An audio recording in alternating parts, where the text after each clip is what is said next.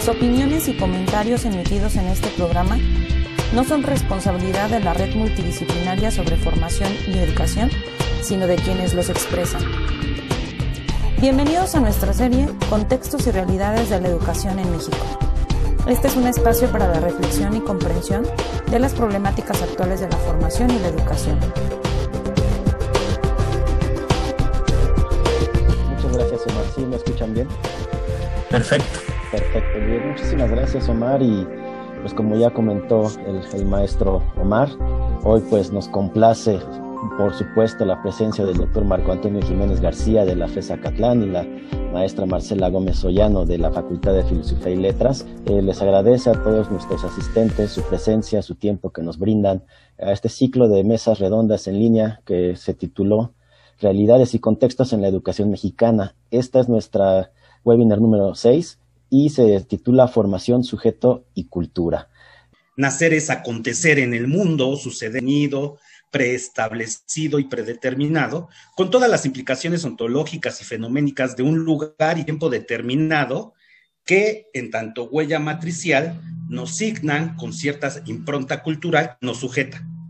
El mundo en el que hoy vivimos, diría Anthony Giddens, es un mundo desbocado. Y no solo él, hay muchos pensadores que nos alertan de los riesgos latentes y los peligros que hemos producido como humanos en un mundo que se torna cada vez más incierto, ya sea por la dinámica tecnocientífica que hace que sucedan vertiginosamente los cambios, o por los sucesos de violencia generalizados, o por acontecimientos como el que nos aqueja hoy en día con la pandemia, que ha vuelto incierto nuestro futuro inmediato, en estas circunstancias las personas experimentamos pues, un alto grado de desorientación y de perplejidad.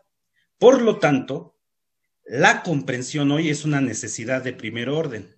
Paciencia histórica y conciencia de nuestra crisis, partir de no saber en dónde estamos ni cómo salir de la niebla hasta que vislumbremos algún camino, dice Manuel Castells en su último libro del 2019 que habla sobre América Latina, o como lo plantea Slavoj Žižek cuando invierte la famosa tesis de Marx que dice que los filósofos no han hecho más que interpretar de diversos modos el mundo, pero que de lo que se trata es de transformarlo.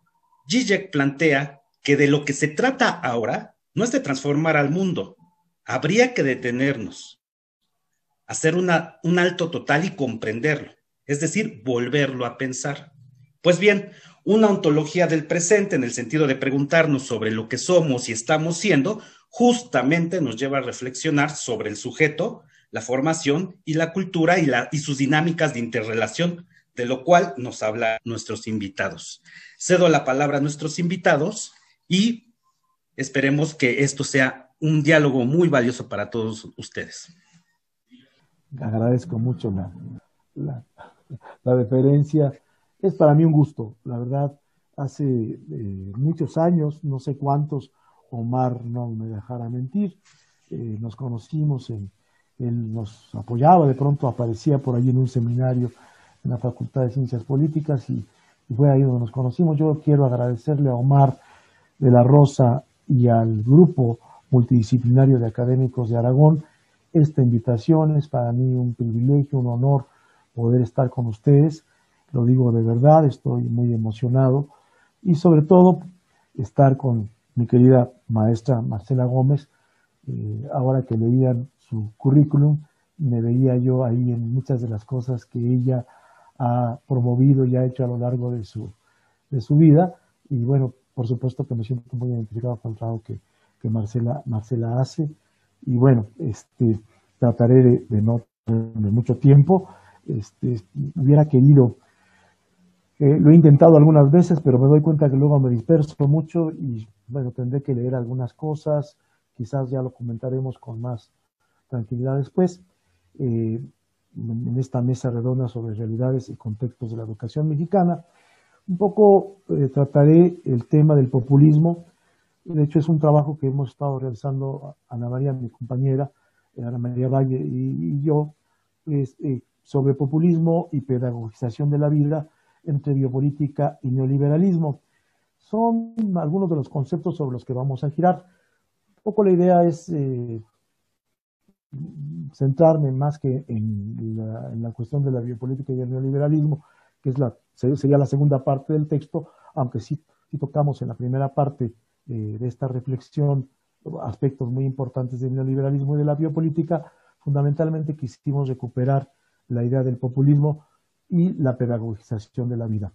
El populismo, sobre todo ahora que está muy presente en nuestra vida política, y el neoliberalismo, que es otro de los términos también eh, muy en boga y que, y que nosotros quisimos abordar a partir de ciertas lecturas y ciertos trabajos de investigación que hemos realizado.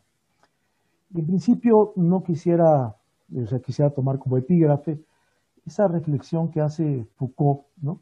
cuando dice que durante milenios el hombre siguió siendo lo que era para Aristóteles un animal viviente y además capaz de una existencia política. Dice, y Foucault, el hombre moderno es un animal en cuya política está puesta en entredicho su vida de ser viviente, digamos. Efectivamente, para Foucault, el hombre, eh, eh, tomando Aristóteles, gracias a la política, el hombre pudo sobrevivir, digamos, gracias a que el animal era un son político, ¿no? Logró poder convivir y sin embargo, como Foucault lo plantea, no, invirtiendo, sino recuperando esta idea aristotélica, la política actual está puesta en el nuestra vida de seres vivientes. Un poco este es, digamos, el, impulso, el, motivo que hace que Foucault empiece en algunos textos, cosa curiosa, a hablar del tema de la biopolítica. Es curioso porque eh, Foucault no desarrolla mucho este, este concepto, simplemente lo expresa en tres o cuatro textos. Realmente eso detonó después de, su planteamiento toda una serie de reflexiones desde diferentes lugares. Como ustedes saben, Agamben tiene una producción vasta al respecto de la, al respecto de la biopolítica, Espósito tiene otra producción, este, el propio Anthony Negri, este, Gillet, de algún modo, aunque no, no es, digamos, de los teóricos de la biopolítica, giran en torno a este concepto. Y bueno, eh, eh, es un concepto eh, polisémico, de muchos, con muchos significados. Para algunos la biopolítica es algo terrible, es algo que nos, que nos oprime, que nos, que nos eh, explota, que nos mantiene eh, reducidos a, un control terrible.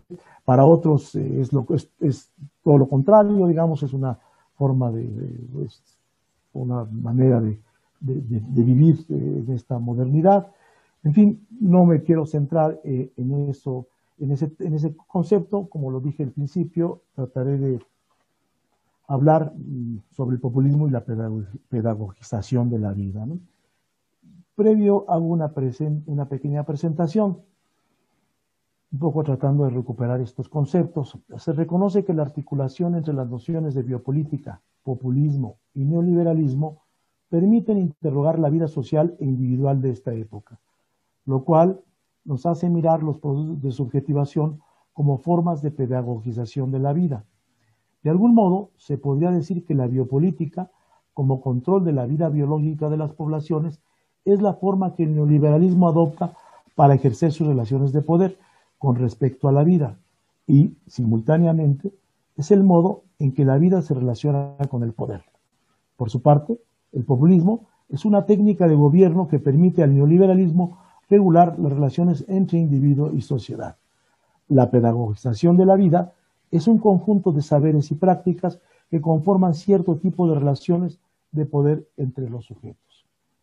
Hablar de los conceptos de biopolítica o populismo neoliberales pareciera un pleonasmo. Es verdad que el populismo no siempre ha sido neoliberal y que la, la biopolítica no solo se circunscribe al neoliberalismo, por lo que se insiste en que la intersección entre neoliberalismo, biopolítica y populismo es un impulso actual para analizar los procesos de subjetivación. De lo que se trata es de usar estas nociones para mirar cómo los sujetos se constituyen a través de ciertos procesos de pedagogización. Lo que aquí interesa es reconocer las prácticas pedagógicas como herramientas productoras de estilos de vida en la intersección entre neoliberalismo, populismo y biopolítica. Se considera que la pedagogización de la vida no es un problema que remite a la conciencia de los sujetos, ni tampoco que son las condiciones materiales las que determinan, dictaminan o, dictan en última instancia la conducta de los individuos. Todo lo contrario, y cito a Foucault, las prácticas sociales, abro cita, pueden llegar a engendrar dominios de saber que no solo hacen que aparezcan nuevos objetos, conceptos y técnicas, sino que hacen nacer además formas totalmente nuevas de sujetos y sujetos de conocimiento. Las prácticas, lo que Foucault llama prácticas sociales. No es en ese viejo estilo marxista, son las condiciones materiales de producción, las que determinan la conciencia de los... No, son las prácticas sociales. Aquí hay una diferencia importante en lo que plantea, en lo que plantea Foucault. Es uno de los conceptos de las prácticas discursivas o las llamadas prácticas sociales. Bueno, con esta pequeña introducción doy paso ahora sí a lo que será el tema de populismo y pedagogización. Empiezo. Populismo, pueblo, popular, son palabras que remiten a diferentes significados y sentidos históricos. Generalmente, cuando se habla de populismo se refiere a cosas muy distantes y distintas. Es como si se usara un mecanismo significante para hablar varias lenguas totalmente ajenas entre sí. No hay un origen en sentido estricto del término. Lo que sí hay es un uso político de él, especialmente en esta época de denostación por ciertos intelectuales y políticos que conscientes o no de las relaciones de poder en las que se incluyen y suscitan, se suman a un esfuerzo por reducir el populismo a una especie de peste política e ideológica que habría que denunciar y erradicar. En las redes sociales, en medios periodísticos, políticos intelectuales, la noción remite a formas alienantes de control social, de subordinación, sometimiento, manipulación y engaño, de liderazgo carismático o profético, que se deshace de las instituciones para terminar imponiendo un único punto de vista político y social que atenta en contra de los procesos democráticos, el libre mercado, la vida institucional, la paz y la armonía. El populismo, como todo proyecto político, conlleva un propósito educador del pueblo, de la ciudadanía, de la sociedad civil o de la población. Es un conjunto de estrategias para desarrollar planes y programas educativos que rebasan en mucho lo escolarizado, la formalidad institucional y que despliegan ampliamente en la sociedad y que se despliegan ampliamente en la sociedad como formas de pedagogización que son consideradas por sus críticos como recursos ideológicos de adiestramiento e instrucción con fines de manipulación política y explotación económica. Por ejemplo, en Latinoamérica se transitó de una concepción económica desarrollista que consideraba que lo político estaba determinado por las etapas de un supuesto desarrollo económico y que por lo tanto habría que transitar esas etapas a ciclos en los que la voluntad política no tenía interferencia. Desde los años 70, producto de las dictaduras militares y otras experiencias políticas, se hizo evidente que la relación entre política y economía no era de subordinación, y mucho menos de determinación, sino de formas complejas de articulación. Precisamente una forma de pedagogización de aquellos años consideraba la participación política como determinada en última instancia por las relaciones de producción económica. Todo es, todo desde lo social hasta lo individual era resultado de los modos de producción.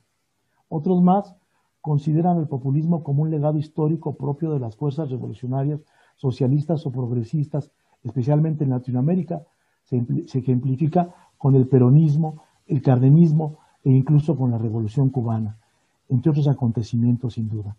Todos ellos acompañados de procesos de subjetivación y de pedagogización. Se identifica directa o indirectamente al populismo con experiencias educativas y pedagógicas alternativas y autónomas, como por ejemplo la llamada educación socialista en México durante la presidencia de Lázaro Cárdenas.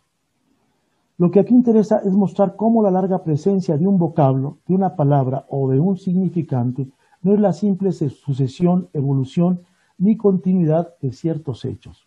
Todo lo contrario, es necesario plantear los cortes, las rupturas de la noción de populismo con el propósito de reconocer los elementos que intervienen en esos quiebres.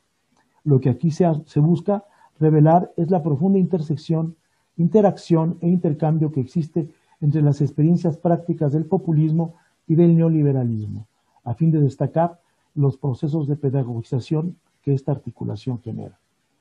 La noción de populismo se articula con la de neoliberalismo en el sentido que ambas se interesan, promueven, impulsan la presencia del individuo de lo singular y de lo particular, la primera en lo político y la segunda en lo económico.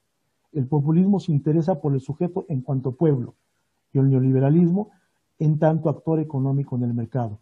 Se trata del pueblo actuando en el mercado, es decir, de la lógica y las prácticas políticas entrelazadas con la lógica y las prácticas del mercado. Por lo que es importante considerar que el neoliberalismo, como una forma de mercado, no es o ha sido algo impuesto por afuera por un enemigo poderoso que pretende derrotar formas económicas distintas, sino todo lo contrario. El neoliberalismo es una forma de la economía capitalista del mercado actual que ha tenido diferentes presentaciones y momentos históricos, y que efectivamente, como resultado de luchas y confrontaciones de poder, ha desplazado formas de gobierno y economías distintas, entre otras al propio liberalismo decimonónico y a las llamadas economías socialistas de la mitad del siglo pasado.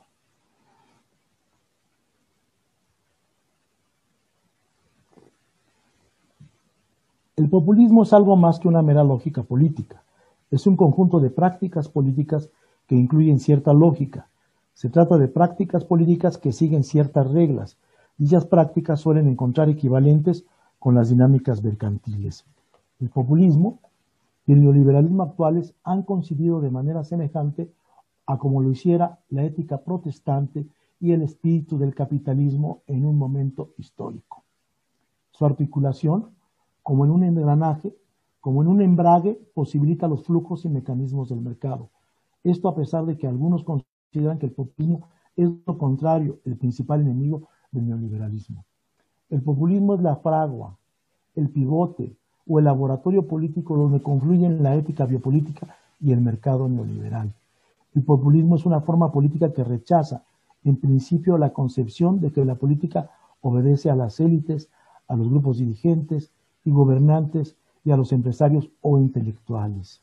Pero al mismo tiempo, esta concepción de populismo que aquí se presenta reconoce que el pueblo tampoco es una instancia social específica, un grupo o clase social que habita en un determinado territorio, en ciertas condiciones de existencia espiritual y material, el campesinado, el proletariado, los pobres, los asalariados, los desempleados, las clases bajas o ciertas clases medias. Para esta concepción del populismo, que aquí se plantea, el pueblo implica relaciones de poder, cierto tipo de interacciones sociales o e intercambios, donde se incluyen demandas y prácticas sociales ajenas a las formas políticas tradicionales. El pueblo y lo popular es lo disruptivo, lo que disloca la política. Por eso el populismo es como una especie de lenguaje perdido que articula intereses ajenos a los predominantes, sea para bien o para mal. Entre sujetos muy diferentes, por ejemplo, una demanda popular puede ser el cuidado del medio ambiente, los derechos humanos, los derechos de la mujer. Se puede ser terrateniente rico o campesino pobre, víctima o victimario, mujer rica o pobre, y sin embargo el ambiente, lo humano y la mujer aparecen como centralidades que articulan diferentes demandas. La del criminal, que al igual que la víctima reclama por sus derechos humanos, el campesino pobre y el terrateniente por la preservación del ambiente, o la mujer rica y la pobre por el respeto de su condición de género. La lógica política, las prácticas políticas de unos y otros se articulan y aunque puedan ser contrarias o antagónicas, una característica primordial de dichas prácticas en la actualidad es su vínculo con el mercado. Por supuesto, cada quien según sus posibilidades y necesidades. Lo que queda abierto son relaciones de poder que se articulan a demandas específicas, ya sea que la mujer rica constituya una empresa y promueva productos de lujo y que la mujer pobre venda dulces en la calle, ambas están sujetas a esta lógica y prácticas políticas del mercado neoliberal, de ello dependen sus vidas. Las prácticas políticas populistas magnetizan los valores que los individuos le atribuyen a las cosas y a las relaciones que tienen entre sí y consigo mismos. Fundamentalmente en el neoliberalismo, una de las prácticas de gobierno principales es la que uno hace de sí mismo. Con ello no se desconoce que existan formas de control externas, formas de gobierno ajenas al sujeto mismo. Pero es fundamental reconocer que el neoliberalismo, el control que los sujetos ejercen sobre sí mismos, es la forma principal de gobierno. Sin duda, las formas de pedagogización están íntimamente relacionadas con las nociones de capital humano, incluso la llamada violencia simbólica. Pensar que la pedagogización populista neoliberal es producto de un plan elaborado en alguna oficina central y que como una correa de transmisión reproduce los intereses perversos de un grupo para someter a la población puede ser un ejercicio un tanto ocioso. Es verdad que hay grupos políticos, económicos y criminales que se benefician de otros mediante la explotación y el sometimiento, pero aún estos grupos se encuentran profundamente sometidos a las lógicas del mercado. El populismo no puede ser considerado como una práctica política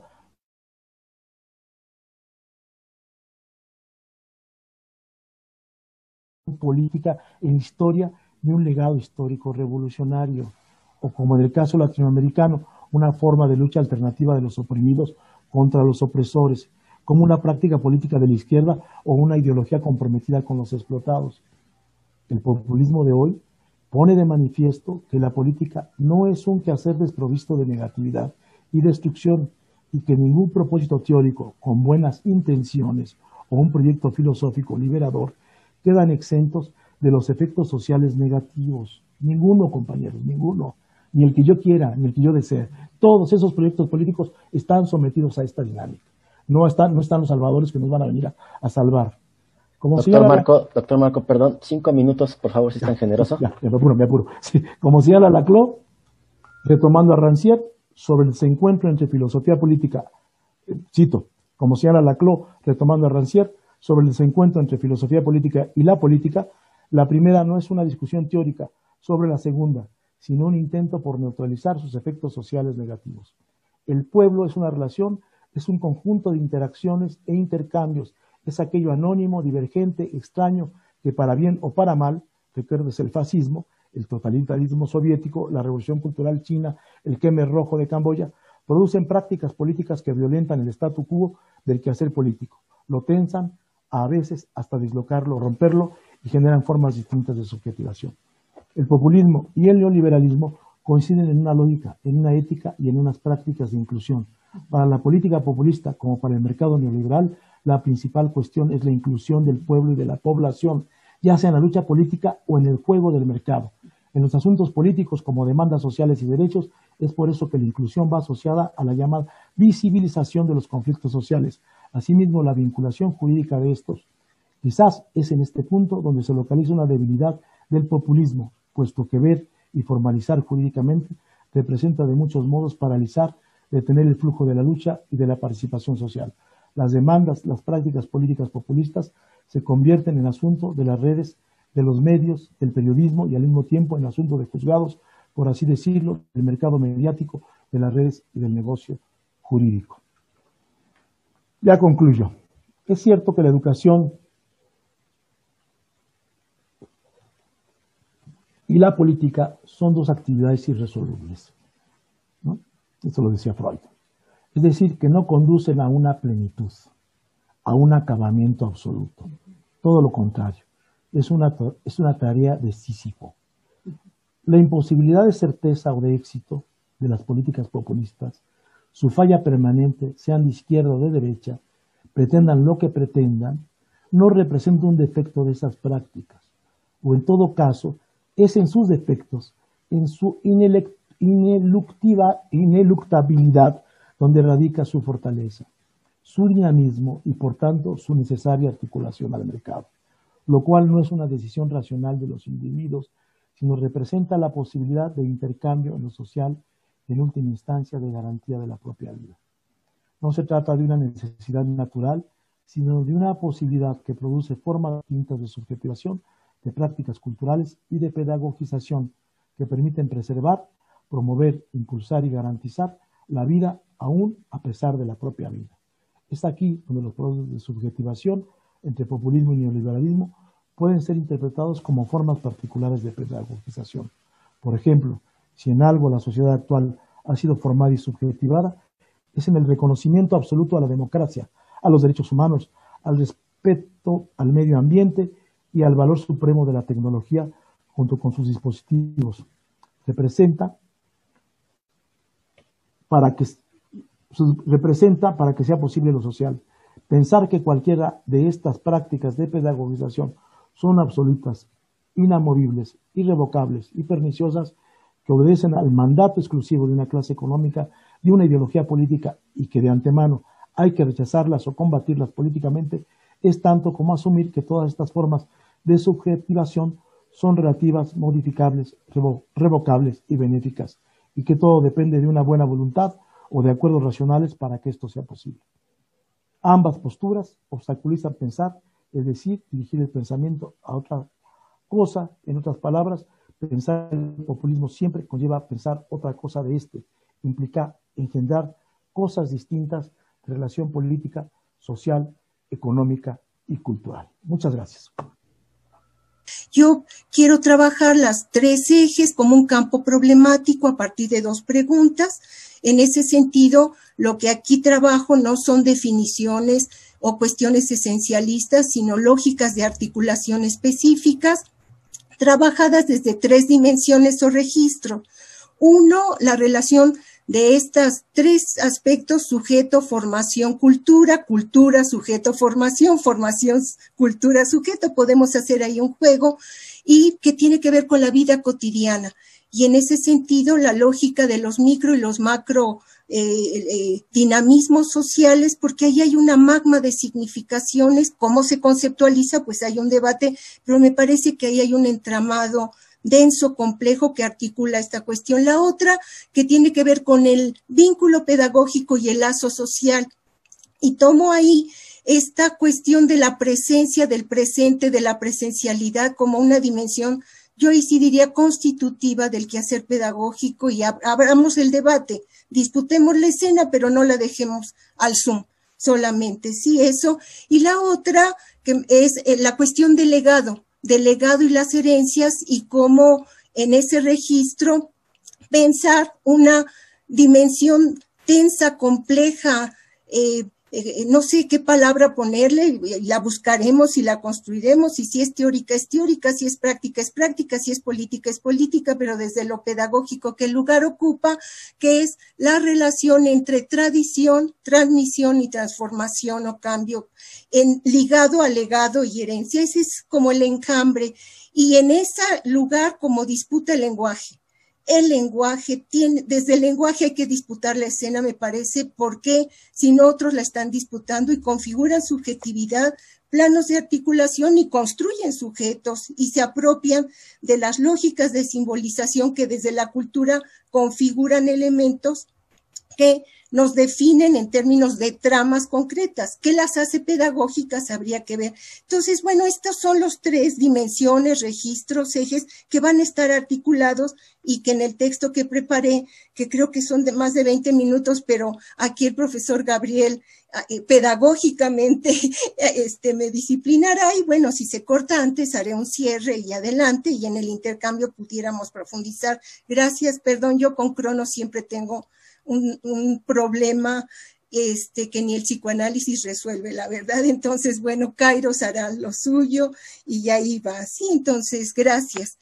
Abrir un espacio de reflexión para pensar un campo problemático, quiero caracterizarlo así, que se pregunta sobre la relación entre formación, sujeto y cultura, pone en juego una cuestión significativa de la educación, la pedagogía y las personas que estamos comprometidas con el oficio del enseñanza del enseñar, yo desde ahí hablo, o sea, ese, eh, eh, del enseñar no podemos ni debemos dejar de lado, y es que la, lo que se interroga sobre qué hace posible y cómo se construye cotidianamente nuestro vínculo con lo social, con las instituciones, con el otro, en una palabra, con la vida misma.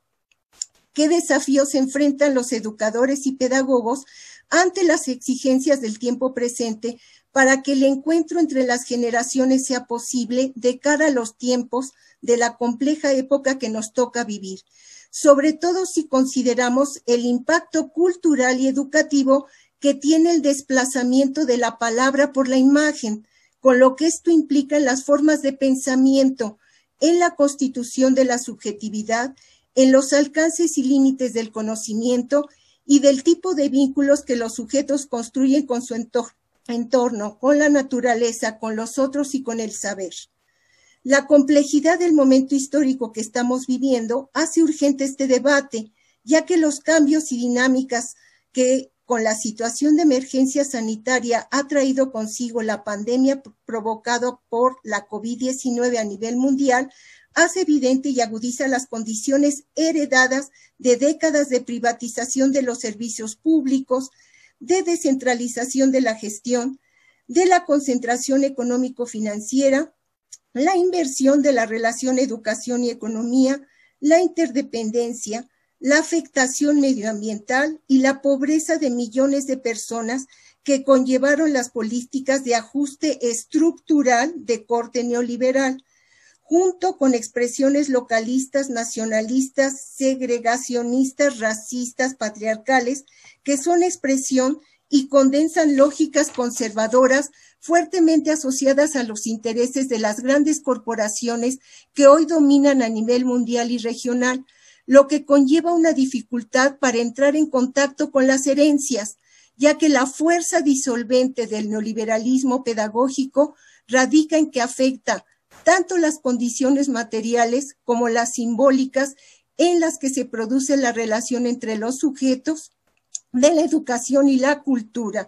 De ahí la importancia de considerar como un punto nodal del debate la compleja relación entre los micro y macrodinamismos sociales y culturales, ya que como lo afirmó en su oportunidad el doctor Hugo Semmelman, la constitución de sujetos sociales está estrechamente relacionada con el modo en que los individuos forman parte de los procesos macrosociales.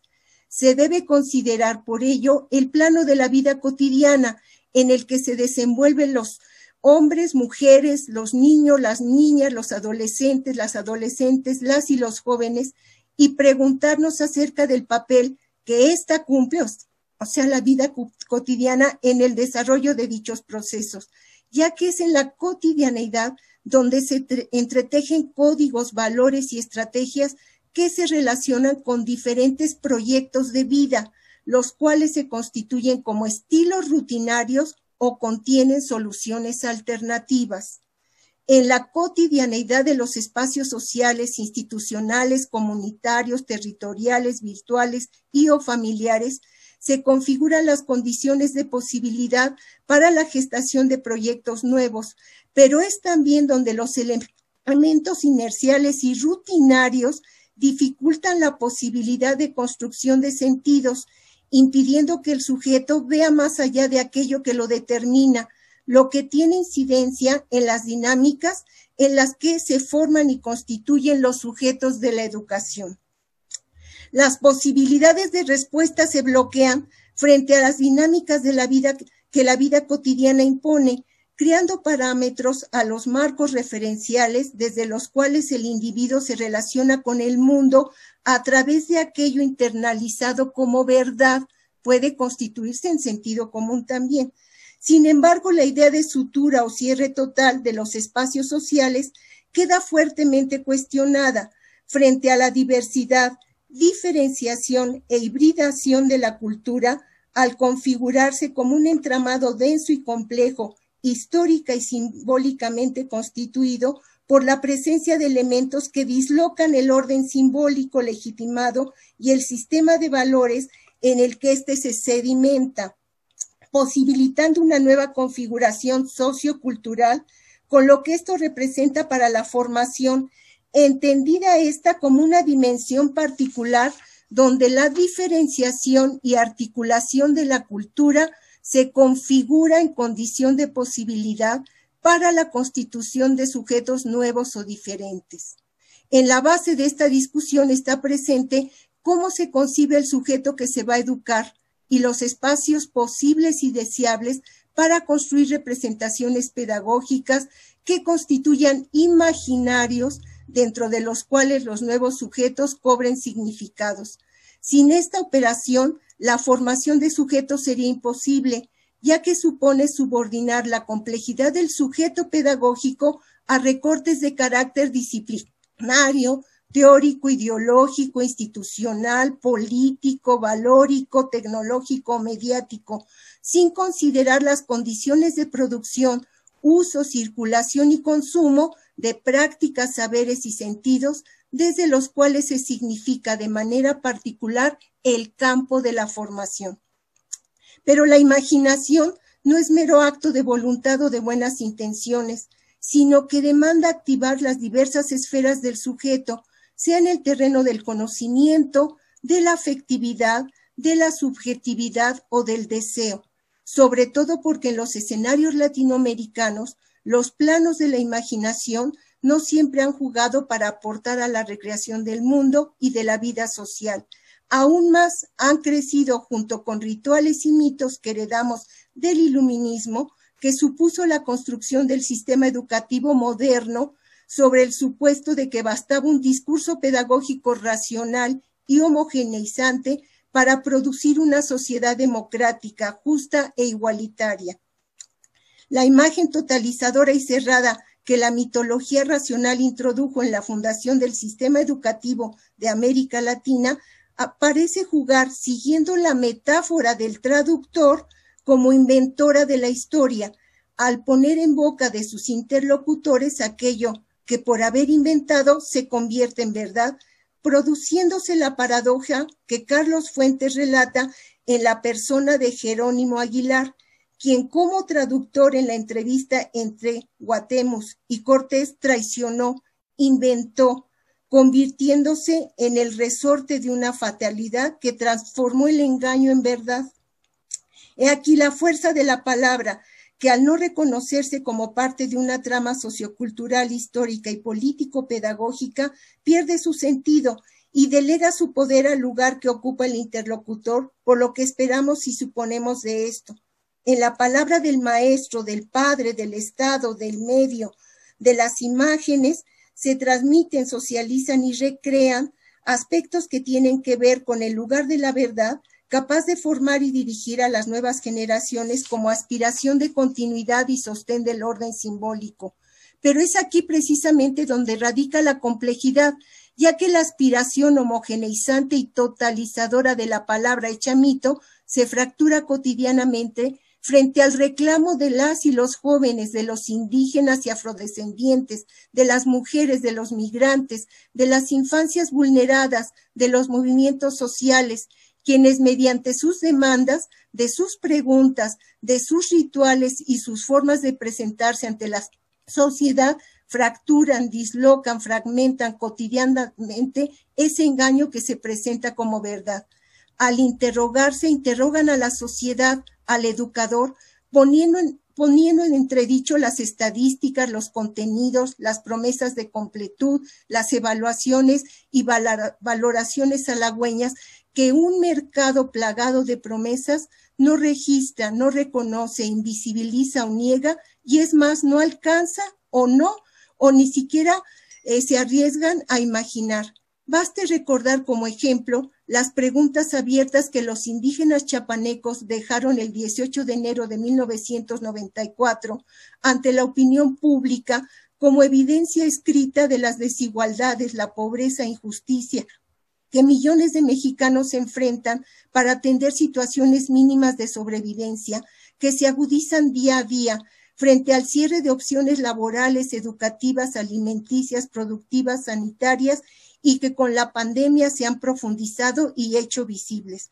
Por ello, pensar a la educación en su relación con la historia y la cultura permite interrogarnos sobre qué tanto lo que heredamos queda como huella de inscripción en los intersticios por los que el mundo simbólico e imaginario circula, recrea y transforma en la vida cotidiana, con las inercias y sorpresas que la caracterizan, porque algo se juega en la transmisión y pone en riesgo la vida, por eso es necesario conjugar en la medida de lo posible la decepción. La manera de hacerlo es cuestionar con honestidad aquello que se quiere transmitir y en un acto de veracidad dar algo que provoque menos ilusión, de fortaleza, pero más confianza y coraje. Una multiplicidad de posibilidades analíticas y teóricas se abren en este proceso para hacer visibles las tramas densas y complejas de sentido que se configuran en este caleidoscopio en el que el encuentro con los otros deja inscrita las genealogías familiares, sociales e históricas en las que la subjetividad y las condiciones concretas de vida de los actores participantes de un determinado proceso de formación se articulan de manera compleja e inédita para hacer del legado una base como huella, eh, una base que como huella pueda tener incidencia en la construcción de proyectos en los que los sujetos se reconozcan y los potencien. Las generaciones no han sido ajenas a este registro subjetivo y simbólico, que junto con los cambios que las acompañan para tomar distancia de las herencias, despliegan formas de organización e identificación particulares y en algunos casos diferentes y antagónicas a aquellas que heredaron, a pesar de que, que, de que como fantasmas circulan en las tradiciones, en los lenguajes, así como en ciertas formas de organización y producción de los bienes materiales, simbólicos y materiales que hacen posible la subsistencia de las personas, las familias y las comunidades. América Latina no es ajena a dicha dimensión, fuertemente marcada por el encuentro entre culturas ancestrales y aquellas que se configuran al calor de lógicas que las narrativas colonizadoras han inscrito en las sociedades en nombre del progreso, la modernidad, el desarrollo, la civilización, que asociada a la racionalidad científico-tecnológica desdibuja, ignora o deja de lado los saberes y las experiencias que las propias comunidades han desplegado a lo largo de su historia ancestral para resguardar los bienes culturales que en sus tradiciones ocupan un lugar central. En este contexto, las dimensiones de la experiencia y del saber adquieren relevancia y pertinencia histórica y pedagógica. Maestra Marcela, perdón que la interrumpa, cinco minutos, por favor. Sí, particularmente en nuestra América, en tanto que constituyen, junto con las de cultura, sujeto y conocimiento, referentes ordenadores centrales para pensar los límites que diversas formas de representación teórico-discursiva tienen frente a las prácticas de los actores concretos y sus formas de simbolización del mundo, lo que en el campo de la educación y la pedagogía consideramos una cuestión central ya que nos ubica en las dificultades que enfrentamos en la región para la recepción del legado, la construcción del vínculo con lo social y las mediaciones deseables y posibles para articular las herencias con los aires de la época y las transformaciones en ciernes. Constituyen en este sentido una fuente de apropiación y de resguardo de la memoria que puede ser la base para la producción de lo nuevo frente a un escenario que, como el actual, avanza arrasando lenguajes, posiciones de sujeto e instituciones. En este marco, y solamente lo enuncio porque habría que eh, trabajarlo de manera particular, quiero enfatizar la importancia que tiene preguntarnos cómo estamos, cómo nos constituye el presente y cómo hacer jugar la lógica de la presencialidad, no frente a la virtualidad, sino a lo que implica en el vínculo a partir de mediaciones concretas. Y aquí eh, me resuena cuando el maestro Omar me convocó y recordaba al doctor Semelman, cuando él siempre interpelaba y decía, ¿cómo está usted presente en lo que hace? aunado a que hoy se habla de la presencialidad, aunado a que la presencialidad del sujeto involucra el conjunto de aspectos que nos involucran como sujetos, y tomo acá una cuestión particular de la rosa cuando señala, quiero, quiero retomarlo tal cual porque me parece muy importante, cuando señala cómo la presencia solo se logra con la presencia y es el lugar desde la presencia donde la subjetividad se moviliza, porque articula de otra manera la trama pedagógica, por eso es insustituible, más allá de las lógicas tecnológicas o tecnocráticas con su potencialidad que están marcando parte del escenario pedagógico y que cruza el tema de la formación del sujeto y de la cultura de una manera fundamental en este marco y solamente para concluir, quiero este, situar el, todo el la cuestión del legado como una dimensión fundamental y pensar siempre, eh, perdón por el siempre, no es esencialista, nada más es inscribir un lugar de registro eh, inscribimos nuestro discurso en una narrativa que es parte de una tradición y desde esa tradición tenemos nosotros que ubicar si no sirve, no nos gusta, está eh, dislocada, hay que construir otra, porque las generaciones requieren para salir del presentismo una historia en la cual ubicar su propia tradición, su propia dimensión generacional. Bueno, ahí hay toda una cuestión. Y por último, ya para eh, cerrar, quiero plantear aquí como cierre una cuestión, ya nada más la leo rápido, perdón, porque ya me agarraron las carreras y el nervio para variar, y eso es el sujeto, pues, ¿qué le vamos a hacer? Este, eh, leo un parrafito nada más la, dimensión simbólica imaginaria de las narrativas culturales son una puerta para nutrir este universo complejo entre saberes, subjetividades y experiencias, de los cuales se nutren los procesos de formación, porque vivir y aprender a trazar las coordenadas de ese mapa secreto por el que transita el territorio de la creación, tal vez nos permita aprender a enhebrar las sombras de los fantasmas que acechan por los intersticios en los que la historia y la memoria se cuelan en espera de que, en el encuentro con el otro, algo nuevo y diferente se descubra, invente, cree y recree a través de los lenguajes que nos permitan ocupar el universo simbólico en los que los procesos de formación de los sujetos de la educación se despliegan con su fuerza performativa, es decir, política y, ¿por qué no, pedagógica? Porque tal como lo precisa Yvonne Bordelais en su libro Etimología de las Pasiones, en el mundo de las palabras existen leyes y magias ineludibles. Una de ellas es el poder de enervarnos. En esas genealogías que brillan en las cavernas del pasado como gotas deslizándose en las paredes de una gruta inacabable. Cada hilera de reflejos se bifurca en nuevas preguntas, nuevas galerías, nuevos reflejos, nuevas grutas. De una raíz se salta otra y así va creciendo un bosque subterráneo de correspondencia y avenidas misteriosas. Hasta aquí la cita avenidas misteriosas que pueden poblar de esperanza los horizontes en los que la formación y la cultura abran las puertas a las preguntas con las que las nuevas generaciones puedan poblar de lo común la justicia y la igualdad del mundo por venir. ¿Estaremos a tiempo de conseguir este mundo en común que pueda ser transmitido y renovado? Es una pregunta que dejo abierta para la reflexión y el intercambio.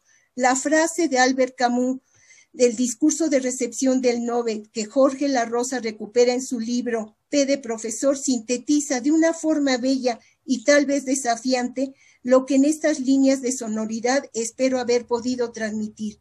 Cada generación, dijo él, se siente destinada a rehacer el mundo. La mía, sentenció en 1957 el autor del extranjero, sabe que no podrá hacerlo, pero su tarea es tal vez mayor consiste en impedir que el mundo se deshaga. Creo que mi generación también ha intentado y está intentando dar la batalla para que así sea. No tengo la certeza de que lo logremos, pero sí de que como educadores y educadoras no podemos dejarnos vencer por los derroteros de la desesperanza. Gracias y bueno, queda abierta la reflexión y otras cuestiones que ya solo dejé como en la sonoridad del gesto. Gracias por su gentileza y este, abramos eh, desde la palabra el ejercicio de la reflexión. Gracias.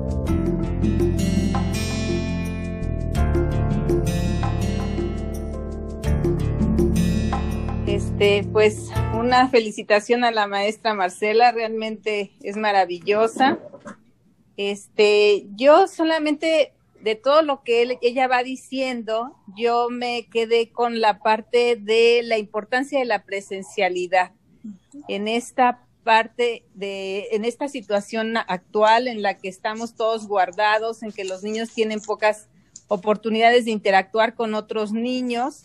Y entonces ante esto, pues yo sí me pregunto qué va a pasar cuando termine esto, o sea, me, yo hacía la analogía con la, lo que el doctor Reuben Feuerstein hacía después de la guerra, rehabilitar en muchas habilidades que quedan este, reducidas en estos contextos. No sé la maestra, la doctora, perdón, qué tenga que decir y un gran abrazo a ella. Gracias.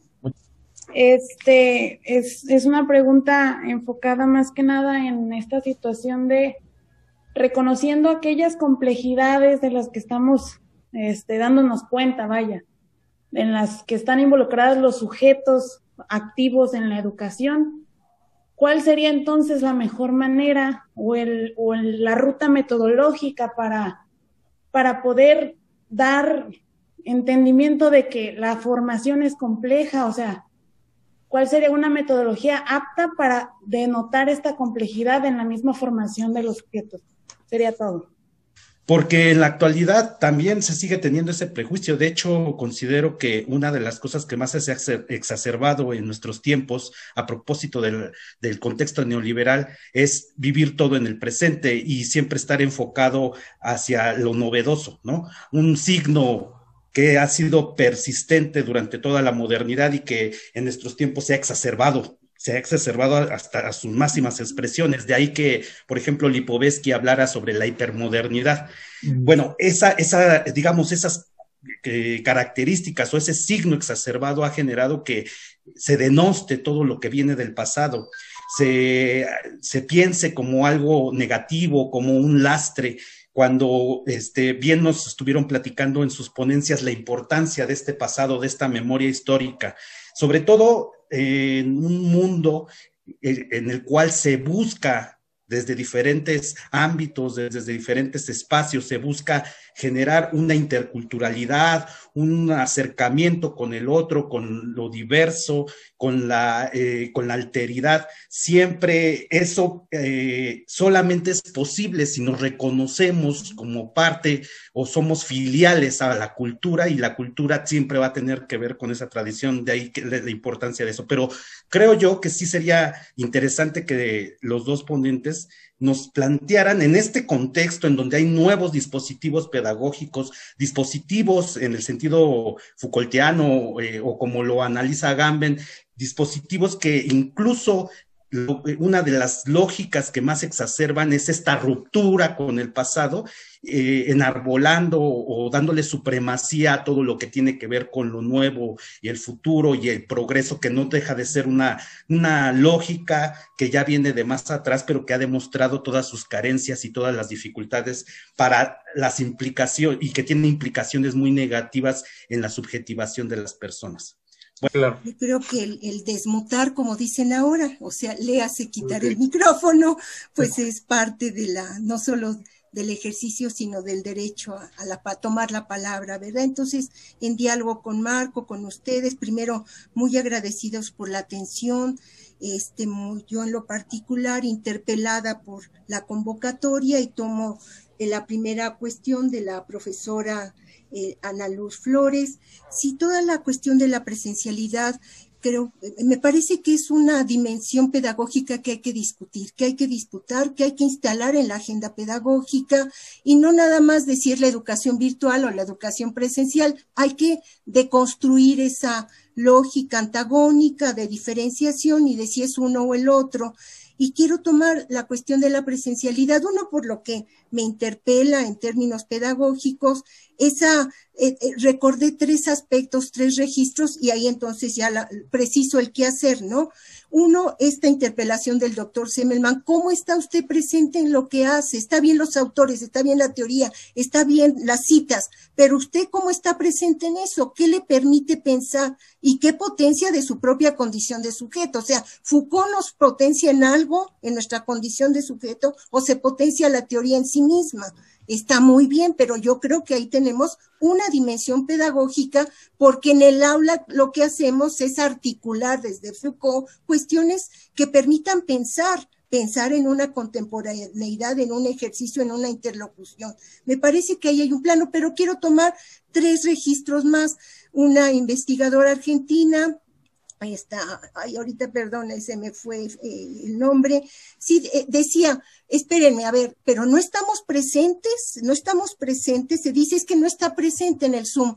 Claro que hay presencia, nada más que es una presencia en donde hay una mediación particular que habilita la presencia de cierta manera, sí, pero no el vínculo, ahí es donde habría que discutirlo.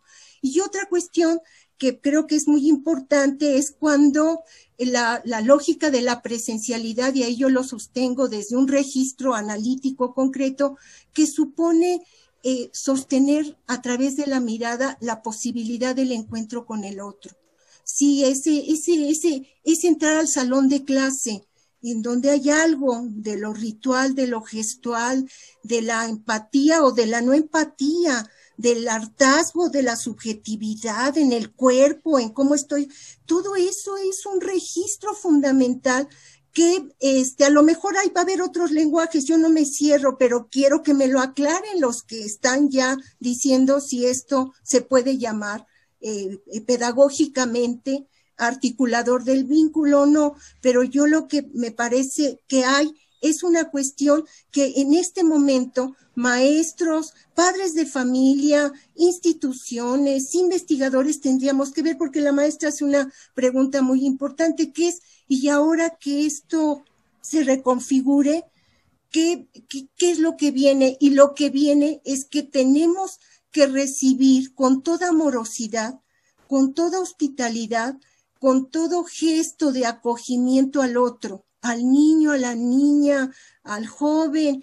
Y, y me parece que el gesto habla, el gesto, sí está claro este, y habilitar la institución esa vieja vaca sagrada que tantos criticaron en nombre de la educación popular, en nombre de la crítica, en nombre de no, e, ese edificio se puebla, se llena, se articula, se aprende a hacer lo que es también, o sea, no es nada más si se disciplina o no disciplina, todas esas discusiones de una pedagogía limitada frente a las dimensiones de los espacios que habilitan a través de la palabra algo, en donde no hay lógicas de disciplinamiento, el semáforo rojo, verde, amarillo. Entonces, me parece que ahí este, esa cuestión tenemos que imaginarnos ya ese gesto este, fundacional que marque el registro del vínculo para poder desde ahí trabajar los duelos, atender las necesidades y jugárnoslas en todo lo que haya que jugar para sostener el vínculo, el vínculo pedagógico.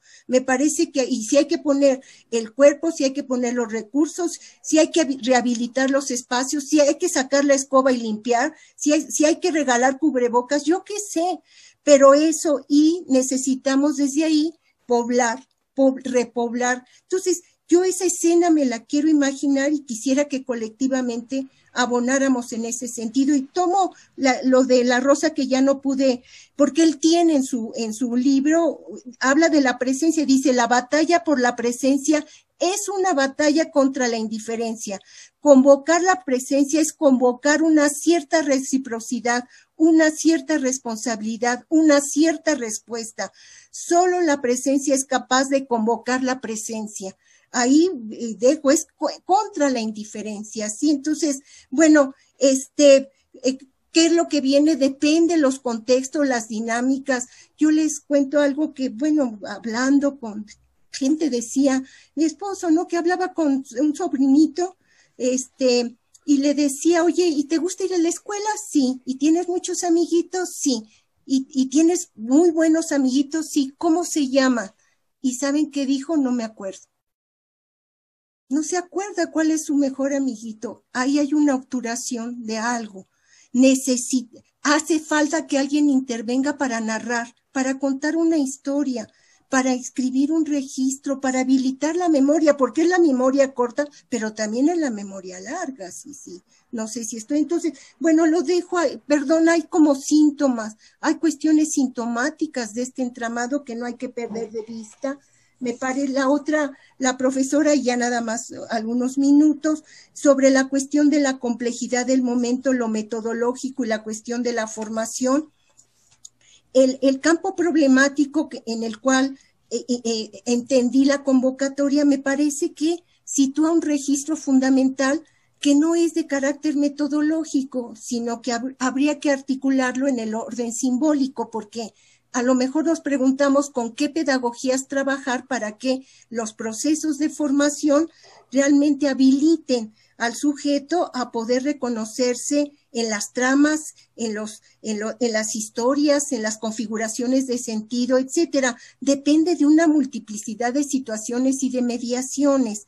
Y ahí la lógica de lo metodológico no es que no sea importante, pero no se resuelve desde lo metodológico, sino se articula en función de los aspectos que en los espacios concretos nos permitan articular cuestiones que tienen que ver con las dimensiones particulares del sujeto, le hace la subjetividad, con otros aspectos que movilicen, perdón si eh, lo dejo ahí volando, que movilicen el deseo, que movilicen el registro y nos asuman en la responsabilidad. A ver, yo les pregunto, como profesores no tenemos una responsabilidad y la responsabilidad es a inscribir un registro significativo frente al conjunto para que desde ahí se lea algo. No es ir al museo, sino es lo que el profesor pone en escena para que cuando se va al museo algo se evoque, algo se lea, algo se configure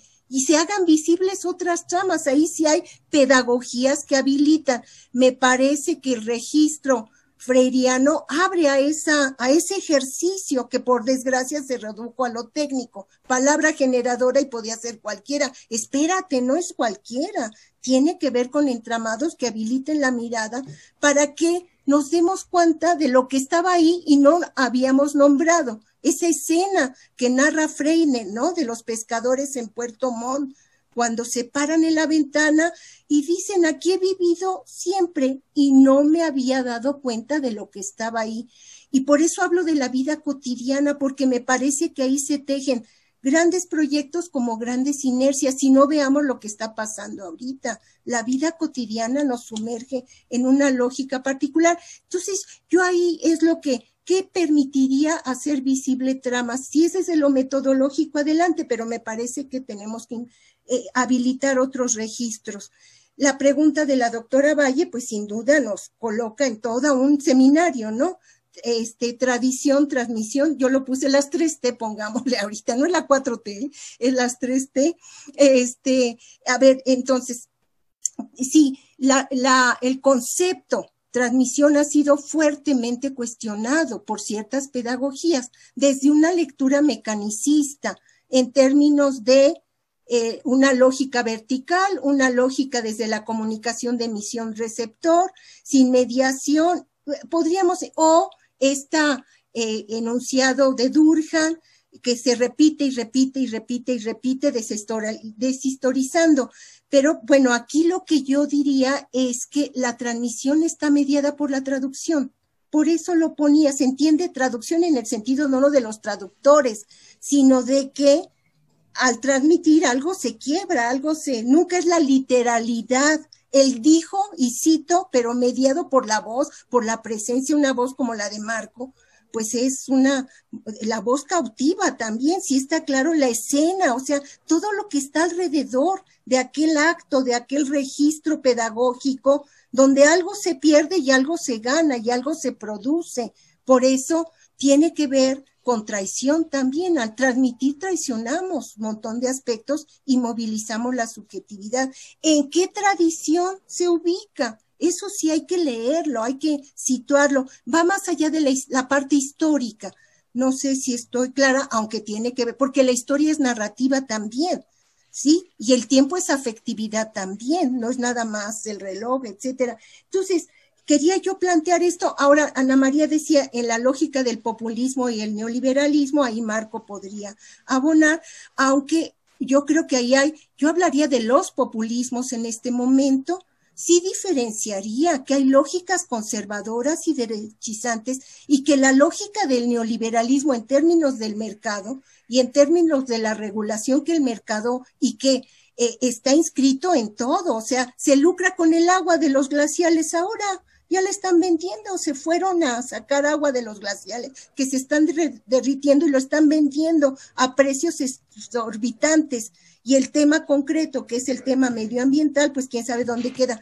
Pero sí me parece que hay una lógica en el neoliberalismo que es que crea aspectos de articulación en donde lo que sea lo toma y lo devuelve. Un sujeto sin historia y sin contexto. Y ahí es donde la lógica de interpelación se juega de cierta manera. Yo ahí me gustaría que si se puede abrir una, una reflexión particular con respecto a la, y la pedagogización.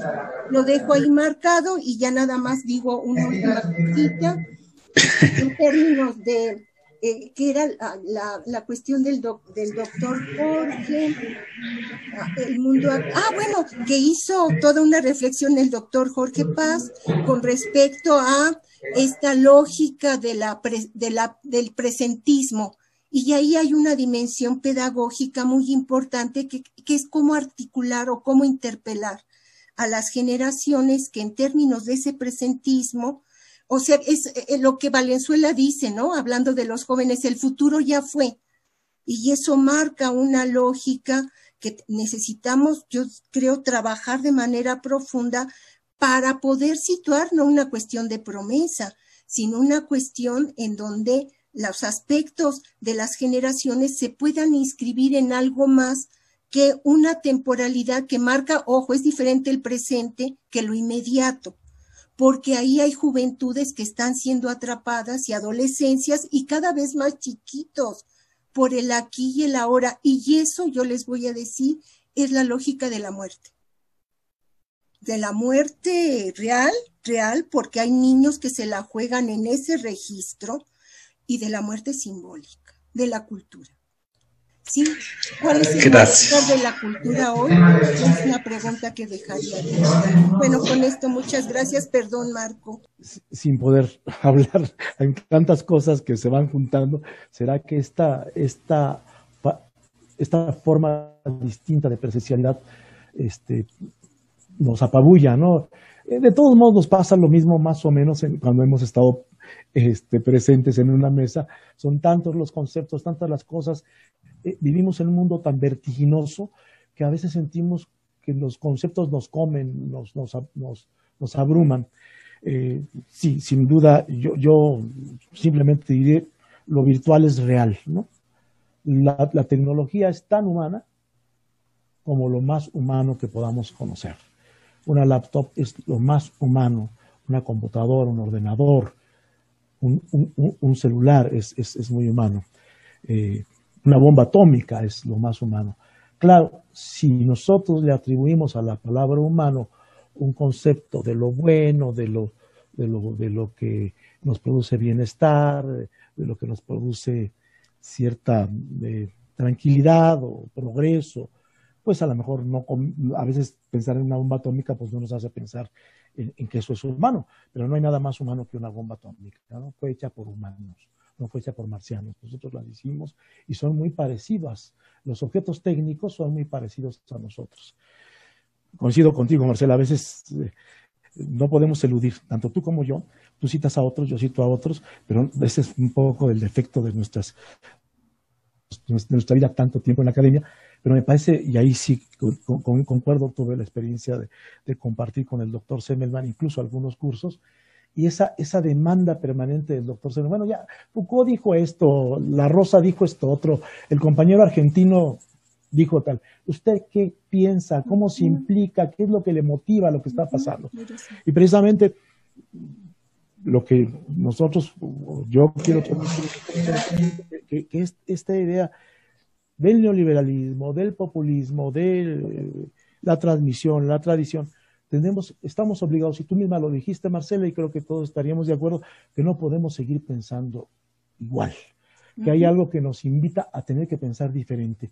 Recientemente en, una, en, un, en, un, en un, encuentro eh, con compañeros argentinos, yo, queridos compañeros argentinos, yo les criticaba muy fuerte la idea de que todo, toda la culpa de todos nuestros males la tiene el neoliberalismo. Es bueno, está bien ya, o sea, es, como una especie de espantajo, ¿no? El diablo, el neoliberalismo maldito, que ha venido a desposeernos, a quitar. Y bueno, nada más recordemos Chernobyl. No creo que los soviéticos en aquella época fueran muy neoliberales y sin embargo todo lo que provocó la corrupción, la falta.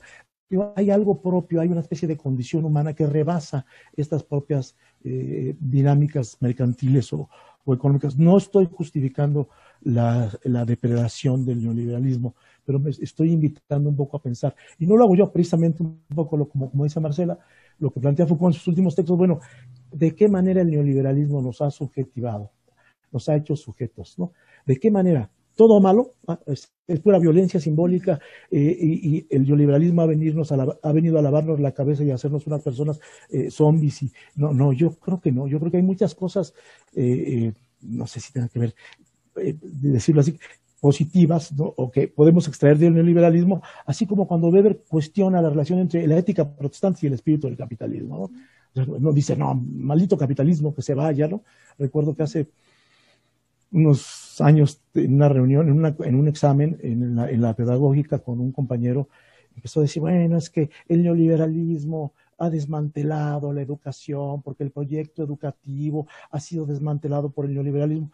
Yo dije, a ver, espérate, ¿de qué estás hablando? Como si estuvieras hablando de un proyecto educativo perfecto y que vino el, malvado neoliberalismo a deshacerlo y a desmontarlo cuando todo lo que teníamos antes de lo que podía llamarse el neoliberalismo también estaba todo hecho un, enredo, ¿no?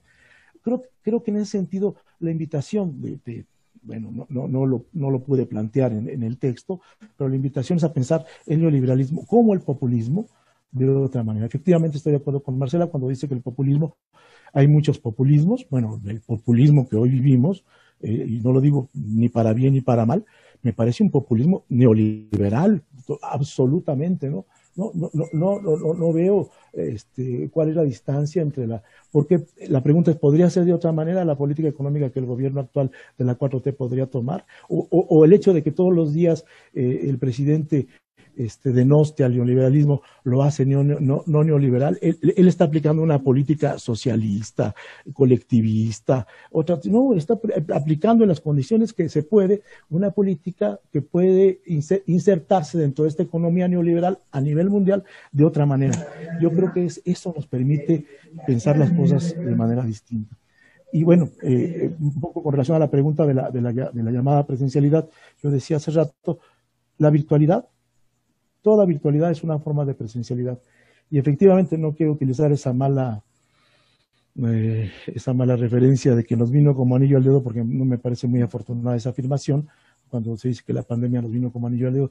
Pero lo que sí puedo decir es que esta, esta situación que tenemos frente a la tecnología, frente a lo virtual, a muchos de nosotros que por lo menos teníamos miedo de este, tipo de relación, como lo comentábamos al principio, nos vino a confirmar que la educación no es esto. Esto, aquí no hay educación, compañeros. Aquí, aquí estamos haciendo un trabajo de transmisión de información muy, limitado. Como lo dice Marcela, estoy de acuerdo. Tenemos que volver a la, a la presencialidad, al, trato, al contacto con, los ojos, con la carne, con la piel, al salón de clases, por supuesto. Pero creo que no vamos a poder evitar esto. He oído mucho que dicen la educación híbrida. No me parece muy correcto el concepto, porque ustedes saben que lo híbrido, o, en, cierto sentido, es una especie de lapsus, como diría Freud, porque es, híbrida, efectivamente es estéril. ¿no? Si nosotros consideramos que la educación de ahora en adelante va a ser este, lo híbrido, como una mula, es estéril, digamos, no produce nada. E, e, e, esta, esta forma de contacto virtual es, sí, este, junto con la educación presencial, no, no, es, no es la solución tampoco. ¿no? El contacto virtual que tenemos seguirá siendo lo que ha sido, un, complemento, un apoyo para muchas cosas, pero la educación tiene que ver con la, y retomo la pregunta que hace Ana María con la transmisión. Hay un libro muy bonito, El elogio de la transmisión de Steiner, que es una belleza de cómo habla de la importancia de la transmisión. Y, no, no, no insisto más, Marcela lo explicó bastante bien, cómo eh, eh, una lógica, un mal entender la transmisión como la educación tradicional, como si lo tradicional fuera lo malo. Este, se trató de deshacer de la transmisión, pues claro que, que, transmitimos y transmitimos muchas, muchas cosas, ¿no? Y eso permite... Hasta virus. Hasta virus, hasta virus. Somos contagiantes. Y, y, eso permite la transformación. Efectivamente, la lógica neoliberal y la lógica y, y biopolítica, digamos, nos ha eh, impuesto una manera distinta de esta transmisión. La pregunta que hacía Jorge Paz, la relación con, el pasado, es, tan importante el pasado como el futuro. Y esta época, estas condiciones nos han quitado no solo el pasado, sino también el futuro. Ya no hay futuro. Lo que hay es lo que tenemos frente a la pantalla. No hay ni siquiera futuro, ni pasado ya digamos. Y comparto con, con, Marcela esta, esta idea del niño que, bueno, ya, no sabemos ni siquiera el teléfono, el número telefónico que yo tenía ni me, ni me lo sé. Ya no digamos el nombre del compañero, el nombre de, mi, de, mis vecinos o de los amigos. De pronto se nos olvida porque estamos metidos en una lógica eh, eficientista, en una lógica del trabajo eh, eh, de la información, más, que, más allá del, saber o del conocimiento. Nos desancla todo todo nos, nos, desarticula así. Yo presumía cuando era adolescente que me sabía hasta 20 teléfonos de memoria. Hoy no me sé ni el mío, compañero. Hoy no me sé ni el, mi, número, telefónico. Yo por eso intento, ¿no? Un poco como, como qué bueno que recordaste al doctor Semmelman, e, e, esa siempre él provocaba. ¿Y usted qué piensa? No, no, no, que y empieza uno a repetir a Foucault. no, no, ¿usted qué piensa de esto? Entonces, esto, ¿qué, qué pensamos? De esta situación neoliberal? ¿Qué pensamos de esta situación de control de la vida como se nos está imponiendo? ¿Es, como diría Gamben, un estado de excepción? Eh, pues sí, en parte, en parte es un estado, pero no es lo mismo España que México, ¿no? Es, como diría Zizek, el anuncio del, del, comunismo, ¿no? de, una, de una nueva sociedad comunista. Yo quisiera, decía hace poco también en otro examen una compañera pedagoga, lo tomé como un elogio, pero también no estoy completamente de acuerdo con ella, me decía, es que ustedes los sociólogos ven las cosas como son y nosotros los pedagogos como debieran ser. No, ni los sociólogos vemos las cosas como, como son, ya, ya quisiera, ¿no? no soy Husserl, ¿no? Para, para mirar la cosa en sí misma, pero tampoco este, me, me, quedo yo en lo que yo quisiera que las cosas fueran. Yo creo que nada de lo que miramos eh, está exento de lo que yo quiero que sea. Pero si solamente me quedo en lo deseable y no en lo que la cosa es, este, estoy pervirtiendo, ¿no? Estoy ideologizando, lo cual es muy importante, ¿eh? ojo, les decía a los compañeros argentinos, sin duda, el centrar en el, concepto, en el significante neoliberalismo, la lucha, está bien, pero cuidado, no confundamos una cosa con la otra. O sea, el neoliberalismo es lo que nos aparece como una bandera contra la cual hay que luchar, pero pero en realidad este, y uno dice, más, más bien hay que pensar en las formas alternativas, como decía Marcela, de, de la vida, de los estilos de vida que son diferentes del cuidado de sí como cuidado del otro, que no necesariamente están rotos o, o, o fuera de esta dinámica económica. Nosotros quisiéramos, pero no está fuera. Yo lo decía en el ejemplo que ponía de la señora rica y la señora pobre. Tanto la que vende chicles en la calle como la que tiene su, su local en Perisur, ¿no? Este, están inmersas en una lógica económica en la que no podemos, la que no podemos evadir. Nosotros mismos como académicos estamos inmersos. Es un mercado. Lo académico es un mercado también, ¿no? Recibamos, ¿cierto? Que nos, que nos rebasa. De acuerdo con, con Jorge Paz, en el sentido de, de, lo que decía de Lipovetsky, yo diría también incluso eh, Baudrillard, ¿no? Eh, eh, esta idea de la, hipermodernidad que se nos presenta como irresoluble, como inatacable, ¿no? Yo creo que, que, precisamente ese es la, ese es la, es el reto de, nuestra, de nuestra, de nuestro momento, ¿no? Que, no tenemos nada que hacer, pues me parece que no, va por ahí, ¿no? un poco a la Jun Chul Han, que uno lee a Jun Chul Han y dice uno, bueno, pues ya, ya no hay nada que hacer, ¿no? Ya este, somos hambre, no tenemos nada que hacer. No, yo creo que al contrario, tenemos muchas cosas más que hacer con estos recursos tecnológicos. ¿no? La tecnología es, es humana, compañeros. Las máquinas son humanas, son hechas por humanos. Hay mucho de humano en esas máquinas. Hay una lógica también un poco perversa que desde un principio nos llevó, como dice Simón, a apartarnos de, los objetos técnicos como si fueran enemigos de nosotros.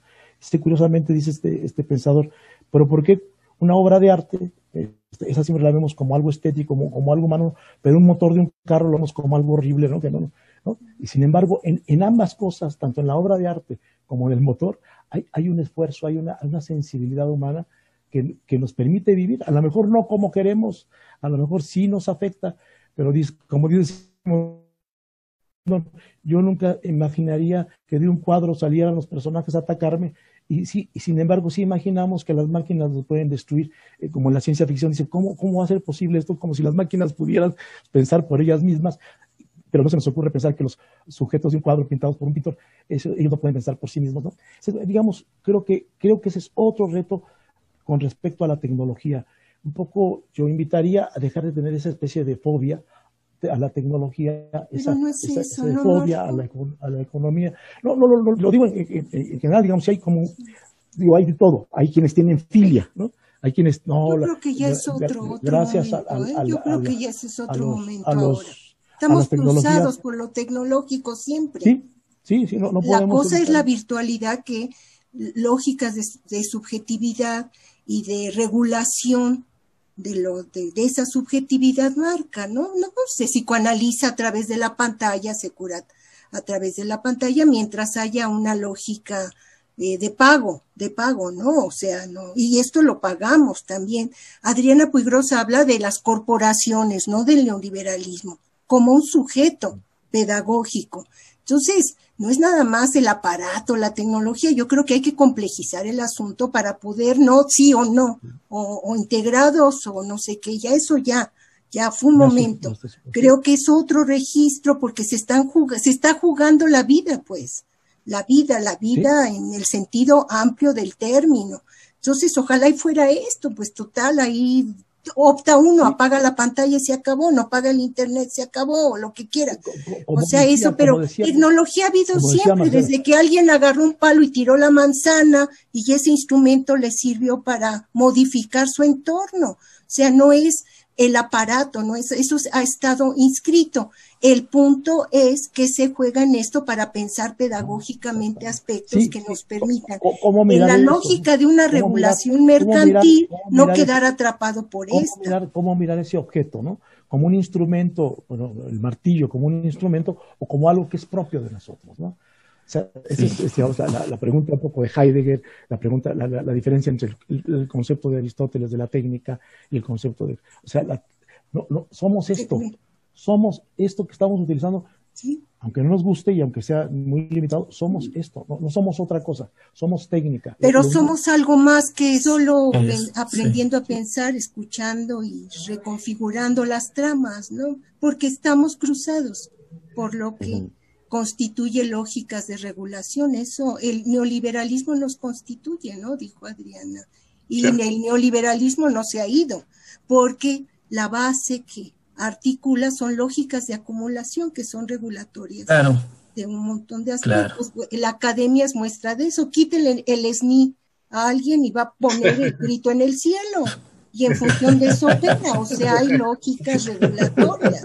Sí, y se ve, ¿no? Ahora cómo estaban este, todos, este, ya no les quitaron la, el SNI, ya, que siga la ciencia O sea, está, está metido hasta los dientes. Hasta los dientes. Y más vale asumirlo así, porque no es que esté allá, está aquí y está haciendo, y está ganando la batalla.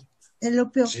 Y porque los glaciales con vacunas, sin vacunas, se siguen derritiendo. Claro. el consumismo y todo, díganme si no, o sea, como entonces, por eso hablo de la vida cotidiana, yo quiero insistir en eso, porque ahí se gestan los grandes proyectos, pero también se invisibilizan las tramas. Sí, así es. Se desnarrativiza, ¿no? Digamos que hay otra, otra narrativa. Se, toma como algo narrativa y no se nombra, no es visible. Lo que no se nombra, no. Y cómo se nombra también. Entonces creo que ahí hay, pedagógicamente, no sé, en otros registros, y yo traigo como una pregunta, nada más la, pongo cada rato y nos Marcos seguramente tendrá mucho que decir, porque él trabaja el psicoanálisis de manera muy no, y registros analíticos teóricos. Sí, eh, ¿Cuál es el malestar de la cultura hoy? Entonces, eso, no Ese sería un buen tema para la próxima mesa. Para, la siguiente mesa. la próxima Cómo resolverlo y me encanta eh, eh, ponerlo acá porque Marco, sé que Marco además de su inteligencia, su rigurosidad, su dominio de los saberes, su producción este, que va con la época, ¿no? Y cómo convoca, interpela y, reta, reta a pensar, Marco reta a pensar, es un Semmelman en el sentido amplio de la palabra. Bueno, yo es, es una preocupación que la pongo y no sé cómo, que, cómo, si cabe la pregunta, ¿no? Si cabe, nada más la dejo ahí. claro que cabe. Bueno, Listo, ese es el tema. Ahí está el Para tema la para, Tema para la segunda Y mesa. además del, del aplauso, un abrazo. Ay, maestro, muchas gracias. Un abrazo a Sí, todos. oiga. Con, la, con lo que tenemos a nuestro alcance, que es la palabra. Eso. Sí, oiga. Entonces, gracias, gracias. De veras, Gracias. Marco. Al contrario, al contrario. Gusto. Muchas gracias. Bueno, Gracias, pues, En- ahí van pumitas, pumitas, van, ¿eh? Pumitas.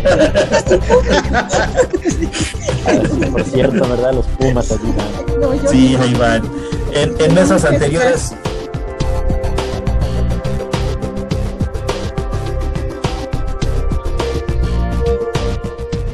serie es producida por la Red Multidisciplinaria sobre Formación y Educación. Se permite la reproducción parcial o total del contenido siempre que sea citada la fuente y no persiga fines de lucro.